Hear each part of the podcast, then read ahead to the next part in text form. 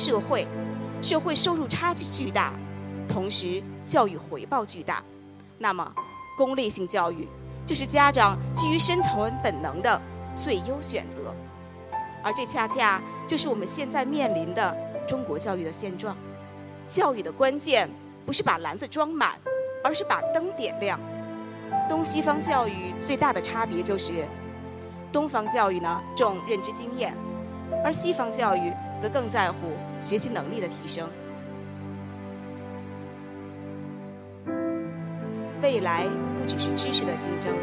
而是想象力和创造力的竞争，是独立思考的竞争。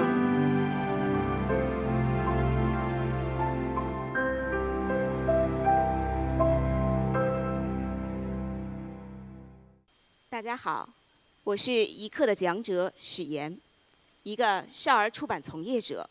作为一个迄今为止依然信念坚定、也还不离不弃的少儿出版从业者，我今天。想和大家聊聊我对 K 十二教育的看法。爱因斯坦说：“真正的教育是当一个人把学校所学全部忘掉之后所剩下的东西。”我们还是从内心深处希望孩子至少在考试前能够记住学校所学的一切。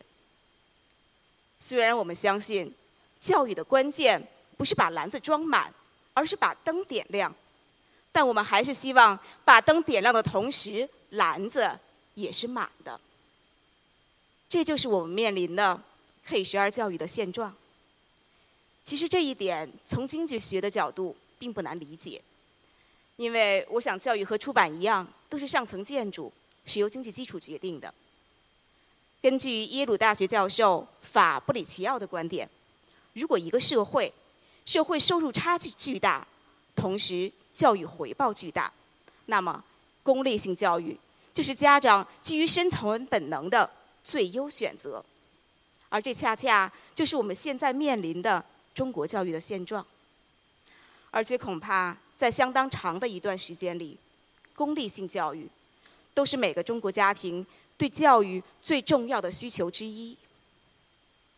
同时，随着这些年经济的快速发展，家长受经济结构的变化，还有家长知识结构。以及社会思潮的一些进步，我们的家长也不仅仅满足于功利性教育，他们希望孩子不但赢了考试，也能赢得人生。所以，在现在的 K 十二教育里，学科教育、核心素养、能力培养三驾马车缺一不可。那么，究竟有没有一种神器，能够既满足我们对学科教育的需求，又满足我们对孩子？核心素养、能力培养全面发展的需求呢？答案只有两个字，那就是阅读。首先，阅读是所有学科的基础，是基础教育的灵魂。在《大量阅读的重要性》这本书里提到，基础是靠阅读来奠定的。大量的阅读是基础教育的起点。同时，在美国成为阅读大国的调查报告里提到。学校的每一项课程都依赖于阅读基础，阅读能力是学习能力的核心。在中国语文课标里边规定，学生九年的课外阅读量要达到四百万字，其中小学阶段要达到一百七十万字。我想在座的各位一定听说过那个曾经刷屏的老段子，说有人问四岁的孩子，一千五百个单词。这个词汇量够不够？答案是，那要看坐标哪里。一千五百个单词在美国足够了，在北京海淀不够。那么，在盛产学霸的北京海淀区，孩子的阅读量是什么样的水平呢？据说，北京海淀的一所小学，平均学生入学四年后的阅读量是四千万字，这个数字远超过小学语文课标的标准。同时，这个数字和美国小学生的阅读量大致是齐平的。由此可见，阅读对基础教育、对学科教育的重要意义。其次，阅读有利于学习能力的提升。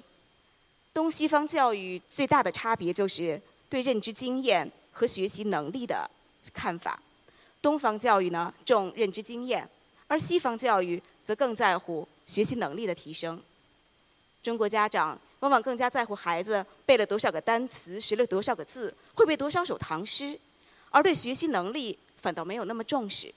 其实，磨刀不误砍柴工，认知经验是可以在孩的一孩子的一生中不断积累的，而学习能力的提升才是真正学科教育制胜的关键。而阅读就是让孩子学会磨刀的巧功夫。孩子的三大核心学习能力：自主学习能力、阅读和写作的能力，还有数学意识，都和阅读息息相关。著名的出版家、作家、掏粪基金会理事长聂振宁先生，在他的新书《阅读力决定学习力》中，就用非常详实的论述表达了阅读。对学习能力提升的重要意义。著名的教育家苏霍米姆林斯基也说过：“使学生变聪明起来的方式，不是补课，不是多做作业，而是阅读、阅读、阅读。”全国著名语文教师于永正先生也提到：“只要让孩子少做题，多读书，而且是读整本的书，那么学生的语文就没有理由学不好。”再次，阅读能够培养孩子的想象力、创造力、思考能力和批判性思维能力。我们都知道，未来不只是知识的竞争，而是想象力和创造力的竞争，是独立思考的竞争。阅读有益于想象力和创造力。所谓一千个读者，就有一千个哈姆雷特。阅读是孩子独立思考和深度学习的基础。它是真正符合个性化的学习本质的。我想这一点是所有那些智能化的在线教学工具都无法替代的。其实，过分的游戏化是不利于孩子培养独立思考能力的，因为一旦当他习惯于由高强度和强互动而推动的学习过程时，一旦当他面对需要坐下来、需要深度思考和反复练习才能掌握的学习领域时，他的表现。恐怕就很难尽如人意，这也就是阅读，尤其是文字阅读的力量。最后，阅读是孕育核心素养的最优方式。现在，我们的 K 十二教育已经从知识本位走向了核心素养时代。那么，核心素养的关键就是培养一个全面发展的人，它具体表现为人文底蕴、科学精神。学会学习、健康生活、责任担当，还有实践创新六大方面。那么，核心素养应该怎样才能落地生根呢？阅读恐怕就是其中最简单、最便捷的方式了。古人云：“腹有诗书气自华，读书万卷始通神。”英国哲学家培根也说过：“读史使人明智，读诗使人灵秀。”数学使人周密，哲学使人深刻，伦理学使人庄重，逻辑修辞使人善变。凡有所学，皆成性格。只要抓住阅读，孩子的核心素养就会在博览群书中悄然生成。出版一直是阅读产业的源头，所以阅读对 K 十二教育的重要性，就决定了未来出版对教育的重要价值。作为教育的重要媒介之一，出版和教育本就是互成因果、相辅相成的关系。未来，出版将借助着技术手段的革新，借助跨媒体时代带来的各种新机会，调整好姿势，做好从概率市场到精准市场，从产品到服务的重新迭代，从产品、渠道、服务、技术。平台能力出发，为 K 十二教育做好服务。这几年啊，随着跨媒体行业的不断发展，其实出版是受到了其他媒介的挤压和挑战。因为阅读费时费力，不如其他媒介来得轻松愉快，符合人性。但我们必须要认识到，阅读始终是人类最重要、最可贵的脑力活动。根据王东岳先生“低弱代偿”的理论，后眼物种的生存强度总是呈现递减态势。越原始、越简单的物类，它的存在度就越高。那么，作为所有媒体形态中最长久的存在，出版人类文明传承中最稳定也是最重要的传播方式，而且它也是唯一一个曾经多次被联合国教科文组织提及并向全世界发出倡议的传播方式。在一九七二年、一九八二年和一九九五年，联合国教科文组织曾经三次向全世界发出了。